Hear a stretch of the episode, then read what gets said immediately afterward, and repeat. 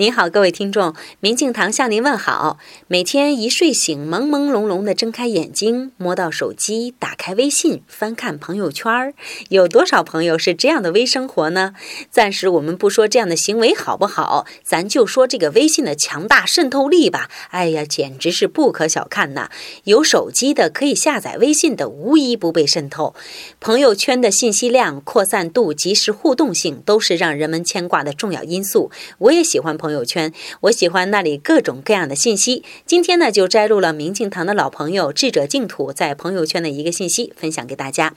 智者净土说：“我们常常会遇到不顺心的事，碰到不顺眼的人。如果不学会原谅，就会活得很累。原谅自己，别紧紧抓住自己的弱点、缺点、过失不放，要学会为自己松绑解压。”好了，朋友们，今天您回复“微信”两个字，给您看一篇文章。